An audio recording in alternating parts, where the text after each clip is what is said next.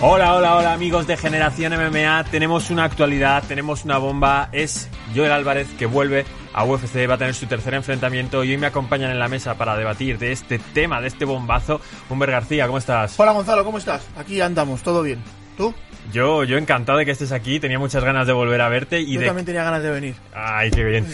Y sobre todo, que los peleadores españoles nos sigan dando estas buenas noticias, porque estoy encantado con, lo, con el bombazo que ha habido. No, sí, desde luego, con el tema que vas a mencionar ahora, esto vamos, es un cohete para todos. Y si hablamos de gente de UFC, hablamos de gente que narra la UFC. Hoy tenemos Humber en la mesa al comentarista, al narrador, perdón, de UFC y Bellator en razón.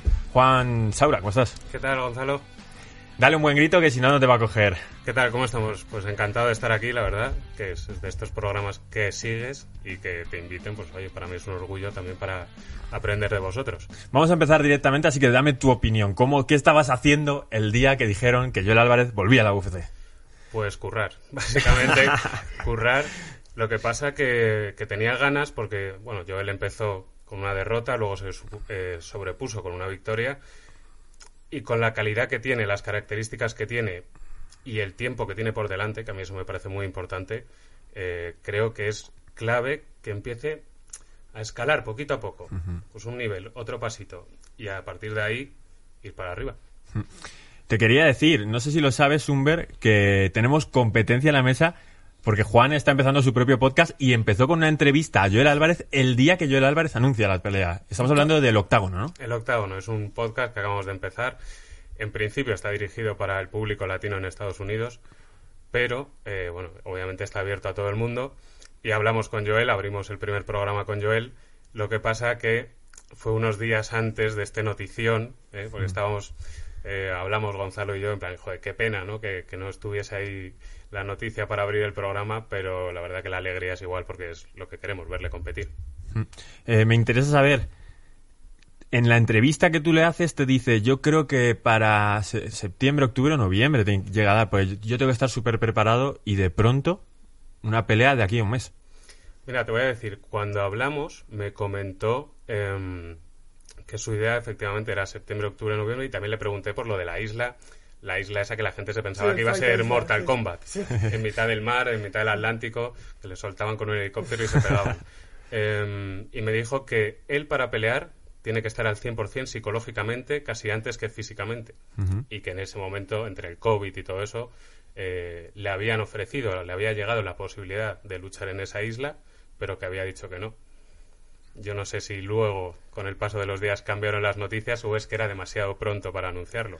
O a ver si a Joel de pronto le han cogido y le han dicho, mira, Claro, aquí tenemos... ahí un buen, un buen cheque. Eh, Humber, ¿cómo ves la pelea? La ver, a ver, la pelea la veo bien. Es un rival difícil, desde Es luego. difícil, es ¿eh? un rival muy difícil, técnicamente es muy bueno, muy rápido. Pero yo creo, ¿vale? Joel tiene dos derrotas nada más. Y los dos tiene con dos rusos.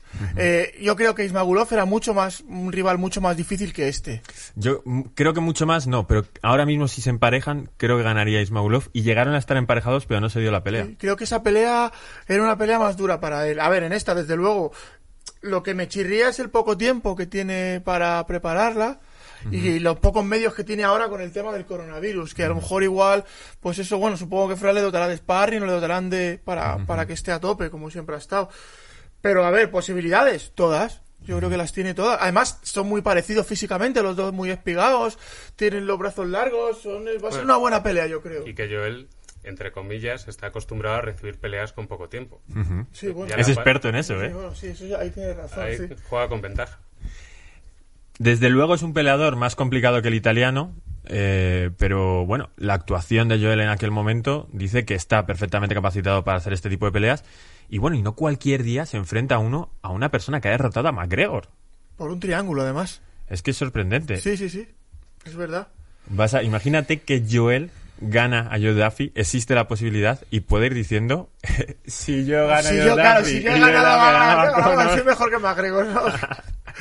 No, a ver, posibilidades yo creo que sí tiene. Jolín, yo veo una pelea. A ver, desde luego va a sudar tinta china, pero yo creo que Sabemos que Joel es un striker por muchas finalizaciones que tenga en el suelo. Es una persona que cuando va al suelo le va bien. Sabe encontrar la, pos- la- la posición o quizás la ventanita para poder conseguir hacer esa sumisión.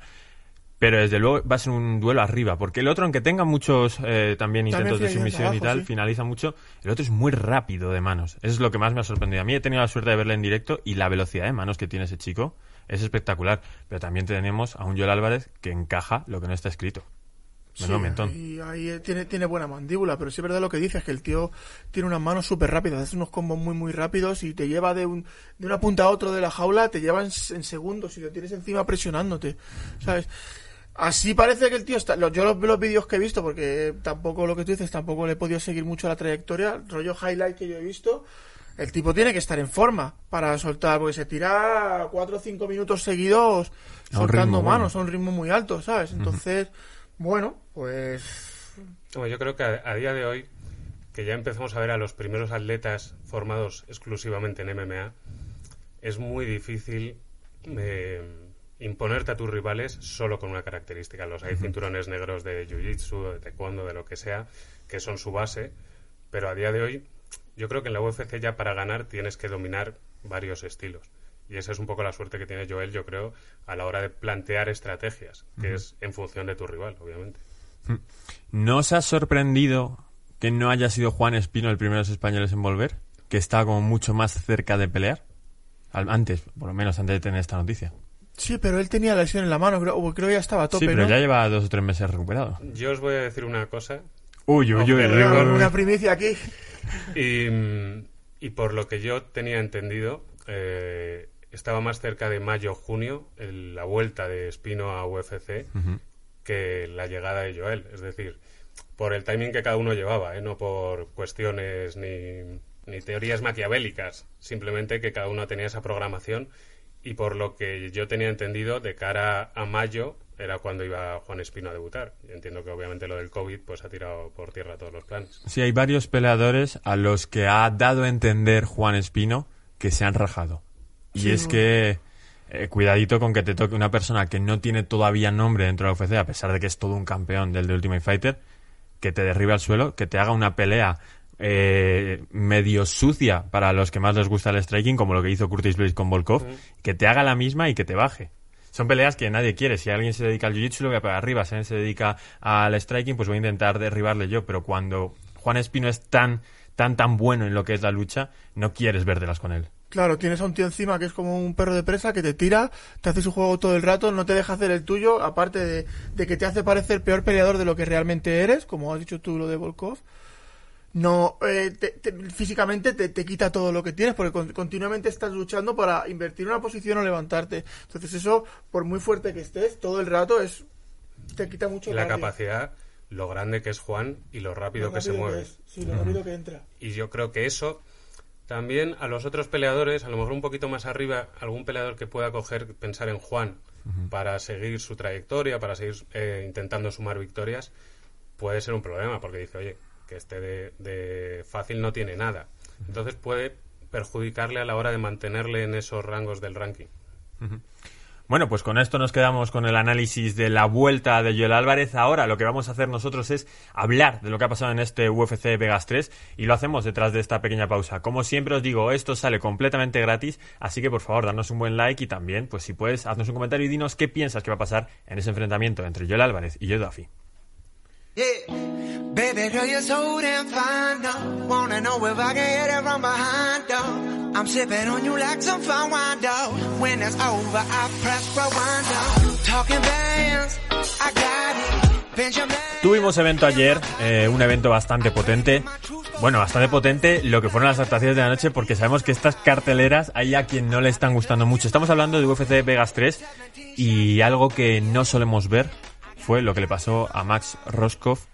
¿Cómo visteis esa situación de decir, yo no valgo para esto o yo ya no puedo más, no quiero volver a hacer esto nunca en mi vida? A ver, eh, en las pocas horas que han pasado desde que pasó, sí que he visto muchos comentarios criticando al equipo. Yo aquí mi punto de vista es que hay que tomar un punto medio. Es decir, el luchador está derrotado efectivamente psicológicamente y llevar em, sacar fuerzas sin la parte psicológica es muy difícil porque no las tienes y porque el coco al final es lo que manda pero también es verdad que el entrenador tiene que empujar un poco intentar que su pupilo luche, que vaya un poquito más adelante, que llegue a esos límites a, lo- a los que muchas veces en cualquier sentido de la vida te tienen que ayudar a llegar. El punto es que sí que es verdad que eh, el luchador muchas lo repite siete, ocho, nueve veces, no sé Sí, cuánto. no puedo, dice, no puedo, no puedo, no puedo. tengo. El entrenador, yo creo que como buen profesional no le va a tirar a los leones. Él cree en él, él intenta que salga, pero me ha parecido desmedida la crítica hacia los entrenadores. Es que hay un punto que da incluso lastimilla por cómo lo dice. No es que se esté rindiendo de que me está ganando, sino decirle, no, es que lo tengo tan claro que esto Mirando no al es". suelo estaba. Además, a ese chico, por lo que, lo que la, la pelea se la ofrecieron hace una semana. O sea, la cogió casi sin aviso previo. Y, y es verdad lo que dices, que hay, que en ocasiones hay que apretarles también. Si tú no ves una cortada grande, si ves que a lo mejor que, no, que en las manos las tiene bien, que no que físicamente puede apretar, lo lógico es que tú le digas, venga, que, aparte es que te queda un asalto. Si me dices que te quedan dos y te está dando una paliza, oye, mira, lo Sí, tiramos.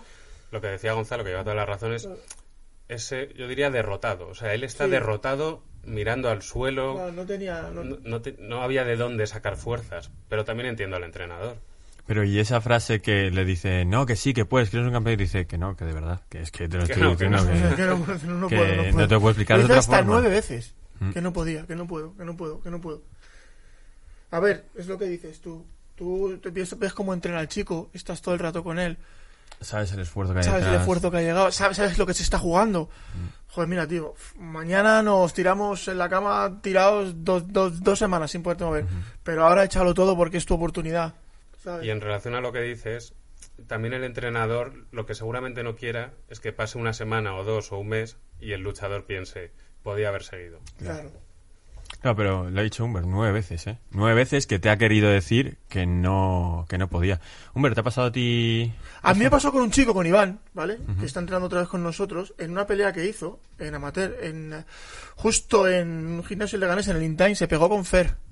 ¿vale? Y, y- y fueron, eh, eran dos asaltos de, de, de- de cinco minutos, llegaron al- a un extra round y ganó Iván. En el final del primer asalto, ¿vale? Es, es mucho más alto, era mucho más alto que Iván. Iván me dice, está, le digo, venga Iván, tienes que cerrar la distancia, tienes que pegar.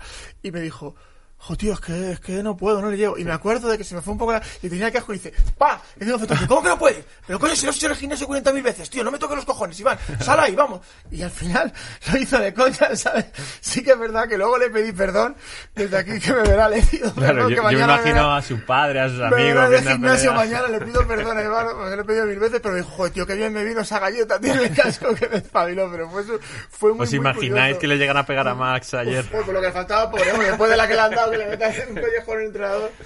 No, la verdad es que tú piensas que esta gente, lo- y bueno, lo sabéis bien, el- pero lo preparas mucho, mucho, mucho. Y es ese día, no hay otro, no hay cinco minutos después, claro, ni es- tiene que ser ahí. El momento. Entonces, si el entrenador no le aprieta ahí, pero que la gente me entienda, o sea, yo no... Yo, Si te creo- estás posicionando un poco en el lado no, de... pero creo que le aprietan porque, por lo, precisamente por lo que dice Humber, porque pueden. Porque eh, saben hasta dónde puede llegar. Y si dentro de una semana te dice el tío, tenía que haber seguido, Claro. lo matas. claro. Claro, joder. Esto me recuerda a que este domingo, bueno, voy a ir de frente, el día que estamos grabando, que aunque esto se emita el lunes, eh, es el cumpleaños de Tom Duquesnoy, que era un peleador francés rapidísimo, muy bueno, pequeño, pequeño, pequeño, que simplemente un día se cansó de las artes marciales mixtas, lleva como tres años sin pelear, o sea, que ya no es profesional, solo tiene 27, está en la UFC y era un prospecto buenísimo. Simplemente es como todo este camino que he realizado tan complicado, al final no era lo que yo buscaba. A lo mejor es darse cuenta de que no era su sitio, porque luego también ya no es solo las peleas o el entrenamiento, es lidiar con toda la presión que te lleva, estar en la mejor liga. Supongo que tus sponsors te apretarán para que hagas buenas peleas. Porque claro, eh, esta gente, la, la gente habla de lo, de lo que paga UFC. La mayoría de la gente que, que, que pelea en UFC vive de sus sponsors, vive de la gente que le ayuda a diario. Entonces, eh, tampoco quieres fallar a esa gente, te está yo qué sé, no sé cómo, dónde entraría ese chico, el que tú has dicho, pero seguro que sería como la estrella del gimnasio, todo lo, toda la presión recae sobre ti. Eso hay que tener también una cabeza. Pero es raro con todas las puertas que te abre el MMA para dejar de practicar este deporte que lo hagas cuando ya eres una estrella y todavía, pero y no es que te vayas a retirar porque ya seas rico. sino que estás en tu mejor momento, creciendo. Bueno, hay gente muy hippie por ahí que... La cabeza manda. Sí. La cabeza manda en todos los deportes y en el momento que algo, algo te hace clic, sea este chico o sea, perdón, otro tipo de profesional y otros deportes, al final llega un momento en el que si no tienes fuerza psicológica para seguir, no hay fuerza física que lo acompañe. Si tú no tienes el algo que te diga, venga, aguanta un poquito más, un ¿sabes? La típica película de Rocky que ves que la motivación de un asalto más. Pero claro, ta- también, si llevas a lo mejor cinco minutos recibiendo palos y dices, la película está muy bien, pero en el sofá, ¿sabes? Cuando este tío tiene la... Cuando estoy sentado me apetece correr las escaleras de pero- salir de aquí, ¿sabes? Y Luego leía los comentarios, porque por ejemplo Ariel Helwani es uno de los que le ha dado mucha caña a los entrenadores, y leía los comentarios de la gente, y llevaba razón muchos de ellos que decían, viendo a este chico, sabes lo duro que es entrar a ese octágono. Claro. Completamente. ¿Y qué forma más distinta de que una misma historia acabe? Porque en el otro lado tenemos a Justin James, quien recibe también con poca ante- anticipación esa pelea y acaba consiguiendo el desempeño de la noche con ese KO a Frank Camacho. ¿Cómo lo viste, Saura? Yo vi al principio, eh, bueno, dura 30, 40 segundos. Es, eh, Pelita corta. Sí. Eh, salen los dos, hay un intercambio de manos bastante rápido. Muy pequeño Justin James, ¿no? Como paticorto. Sí, como muy compacto. Sí, sí. Y le, le consigue dar un buen golpe, lo lleva contra la verja y ahí acaba. Es cuestión de abrir y cerrar los ojos. Hubo Pero- varios momentos que a mí me hace mucha gracia, que es cuando el KO no es limpio, pero el que lo recibe hace la estatua. ¿Ves que se paraliza Sí. por un segundo? Pues de esos, en ese hubo tres o cuatro, imagínatelo. Eh, siguiente premio de desempeño de la noche, Jim Miller. Qué leyenda y sigue Todo consiguiendo... un clásico el tío, ¿eh? Es el peleador que más veces ha competido en la jaula de la UFC. Junto a Donald Cowboy Cerrone. Es un clásico el tío. Ha peleado, ha peleado en su división con, con todo el y, mundo. y se lleva un buen nombre a, a la saca. Porque Roosevelt yo creo que es la segunda derrota que, que tiene. Eh, es un buen nombre contra, contra el que ha luchado. Y la verdad que eh, la llave no sé si la habéis oído, más que visto. Hay un sonido y de hecho eh, es una sumisión verbal. Es el propio Roosevelt el que pide que se pare el, el combate. Con la cantidad de gente que hay que no palmea, ¿cómo tiene que ser de doloroso? O, o que notes tanto casi este crack para que digas, no, no, no, gritando, literalmente. Es que también depende. De, más que dolor, lo que tú notas es que la articulación se te va. Hmm. ¿Sabes? Porque dolor en ese momento. A ver, dolor en ese momento, dolor te duele. Pero no es un, dolor incapacitante en el momento. Pero tú sí notas que, la que, se, que se te ha ido la articulación. Entonces eso es lo que te asusta. Es decir, hostias, ¿sabes? Eso es Hmm. lo que te, lo que te suele parar o por lo que gritas. Sí, es verdad que cuando te tienes algún tipo de esguince entrenando lo que sea, al principio tú sigues. O sea, tú como si nada, hasta que luego pasan un par de horas No, y ya, tienes luego ya te eso. acuerdas de todo. Y que luego tampoco sabes. Se entiende que suben 100% bien al octágono. Uy, se entiende. pero lo mismo Bueno, tienen... Ahí, ahí te- te- tendríamos una larga discusión. Claro, lo, lo entenderán algunos de nuestros fans que todavía no estén muy metidos, pero ahí entra todo el mundo lesionado. Pero claro, tú entras con tus lesiones, entras con... A lo mejor este pues tiene un miedo al hombro, al brazo, a cualquier pequeño detalle que no le dé la confianza como para seguir. Porque lo que decías tú, hemos visto a gente que hasta que no les sacan el hombro directamente o les parten el brazo, no tapean. ¿Sabes cuál es el problema de las llaves de brazo o de las sumisiones tipo palanca? Cuéntanos. Eh, el problema de, esa- de esas cosas, ¿vale? Es que eh, el brazo está bien, aguanto, aguanto, aguanto, el brazo se rompe. O sea, a lo mejor eh, no es... Lo más inteligente es palmear, ¿vale? Lo más inteligente es cuando te han pillado, te han pillado.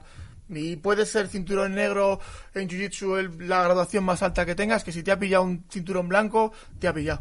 Entonces lo más inteligente es palmear, porque tú aguantas hasta que dejas de aguantar. Pero el cuerpo no te avisa, ahora se me voy a romper. Te voy a dar cinco segundos. Claro, te voy a dar ¿no? 5 segundos, piénsatelo que te, ¿sabes? Entonces, No es como, por ejemplo, las sumisiones de estrangulación, que sí que vas notando cómo estás. bueno, claro, vas perdiendo. notando, la sumisión de estrangulación lo que notas es que dejas de oír a la esquina. Uy, Esa es la señal. Sí, sí, sí, cuando tú estás dejando de oír lo demás, dices, tengo que palmear, tío, que aquí me voy. joder. ¿Sabes? Sí, sí. Esa la vimos en el Díaz McGregor, que en cuanto le pilla, palmea, en ese caso estaba reventado físicamente y no iba a salir de allí, pero que si sabes que no hay salida, Pero lo más inteligente siempre es palmear. Ma- a ver, una estrangulación, bueno. Porque la- eh, tienes un referee ahí que te va a soltar y no te va a producir nada. Pero una palanca a la rodilla, al tobillo, al, al brazo, es mejor palmear. Mejor, porque una lesión de esas te puede tener un año fuera. Con lo Completamente. que hemos hablado de- luego de los sponsors y del dinero que puedes dejar de ganar. Nos metemos en la que fue para algunos candidata a pelea del año, ese Josemet contra Sin Burgos. qué auténtico peleón. Peleón, peleón, sobre todo el segundo asalto. De hecho, en los comentarios salían eh, comentarios de Twitter abajo y, y todo el mundo comentaba que, joder, que era, que era un peleón. La verdad que fue muy buena pelea. Sí, la verdad que el primer asalto yo sí que lo veo para, para Emmet. Sí. Eh, el segundo es en el que yo creo que hay una mayor guerra entre ambos. Y el tercero, pues bueno, es, yo, es un combate que si dura cinco asaltos no llega a las cartulinas, en mi opinión. Uno de los dos Uf. se cae. Bueno, sí. Yo, yo creo que sí, porque una de las claves para mí es eh, el mentón que tiene Sin Burgos, cómo aguanta esos bombazos de sí, Yosemite, no, eh. y creo que iba a ser la tónica de la pelea. Tuvo tres, tres golpes que se le pusieron así las piernas un poco de trapo y aguantó el tipo y todavía pedía más. O sea, a mí me llamó la atención que hubo, al fi- eh, a, a- a mediados del segundo asalto, le colocó dos veces seguidas y todavía el tío levantaba los brazos diciendo, venga, más, más. "Joder, esta gente de qué está hecha, tío. Y viendo los caos que había hecho previamente. Sí, Que es el que ese es el experto. golpe que comentábamos, Sí. que caen sí, el como si les se anestesiasen. agacha y tira la mano por encima. Se lo hizo a Michael Johnson, se lo hizo a Ricardo Lamas, lo mismo. O sea, el tipo siempre hace el mismo cao. Lo que pasa que Burgos es que tenía, eh, lo que decías, una mandíbula que... Granito. o sea, Sí, sí, sí, ese tipo me aguanta pareció sea. increíble. Y cuidado con ese Sin Burgos, porque aunque haya perdido, bueno, yo creo que es, es de estas derrotas que sales reforzado porque probablemente pueda negociar más el dinero, se haga más famoso a partir de esta pelea.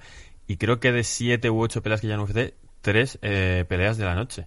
O sea, es de una de estas personas que ya todos los fans vamos a saber que esta Sí. pelea hay que verla sí o no, sí. y que aparte no has perdido como cualquiera, has perdido con un top de la división, un tío que, que está ahí postulándose para posiblemente para el cinturón. Hombre, también justo los dos, porque yo creo que están en una situación parecida de cara a la, a la franquicia, los dos han reclamado más protagonismo, estar más arriba, estar con mejores nombres.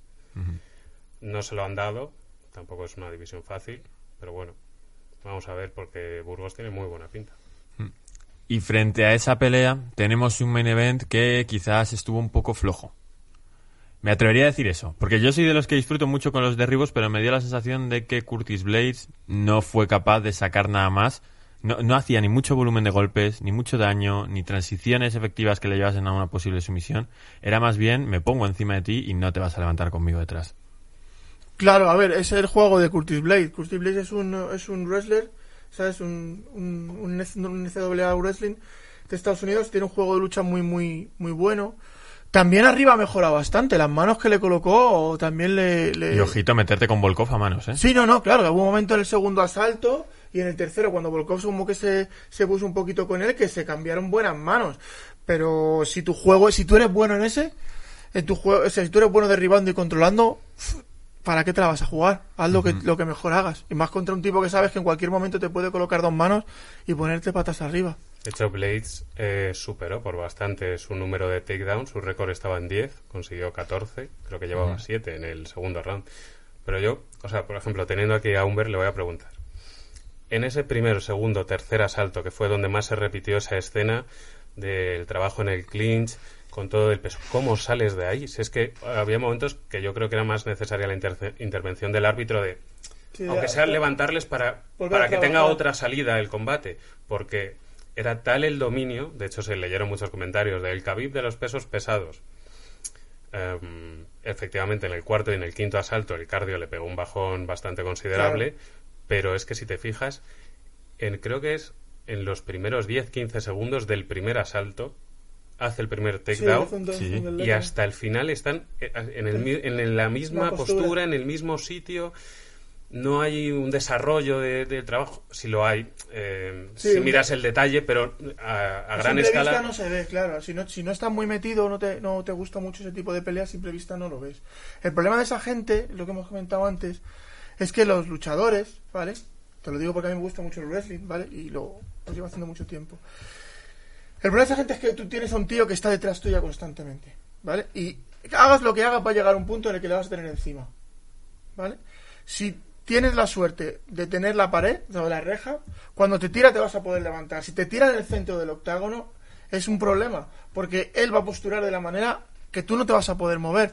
Y ya no es que te pegue, o no, porque por ejemplo tienes a Javid que te tira, postura y te sacude por todos los sitios. Curtis Blade lo que hizo es te tiro, te pego lo justo, pero no te dejo que te muevas. Cada vez es como una anaconda. Cada vez que tú aprietas, yo cambio de postura y te vuelvo a presionar. ¿Qué hace eso? Que tu cardio se, se, se vaya, porque estás constantemente luchando con un tío que está encima, con un tío que pesará 110 kilos, puede más fácilmente, Sí, sí. ¿no? Y le tienes encima, y me muevo, y me cambio y le vuelvo a tener encima. Entonces, cuando tú tienes una pelea de striking, hay, a no ser que sea una pelea de estas de locos, que es, que es un intercambio de mano brutal, siempre hay un- un- una pausa para que te vayas atrás y respires. En este caso, tú estás constantemente trabajando contra un tío que no te deja. Entonces, eso merma mucho. Y encima Volkov es un striker. Con lo cual, eh, tiene un juego de wrestling limitado, podríamos decir, contra un experto. Claro. Pero sorprendió mucho cómo eh, consiguió que en la forma en la que se defendió abajo de esa presión que tenía Curtis Blaze no fue finalizado ni fue como hemos dicho eh, castigado tan duramente con el No, porque. Volkov también es cinturón marrón de Jiu-Jitsu, o sea, que tiene un nivel abajo en el piso. Bueno, de hecho, lo que yo no sé, cuando, cuando estaba en la guardia de Volkov, con las piernas tan largas que tenía, como no intentó una de brazo, porque hubo un momento en el que Curtis Blade le, le presionó con el, con el antebrazo la garganta, y eso en teoría es un error. Si el tipo es bueno girando la cadera, podía haberle cogido una palanca al brazo.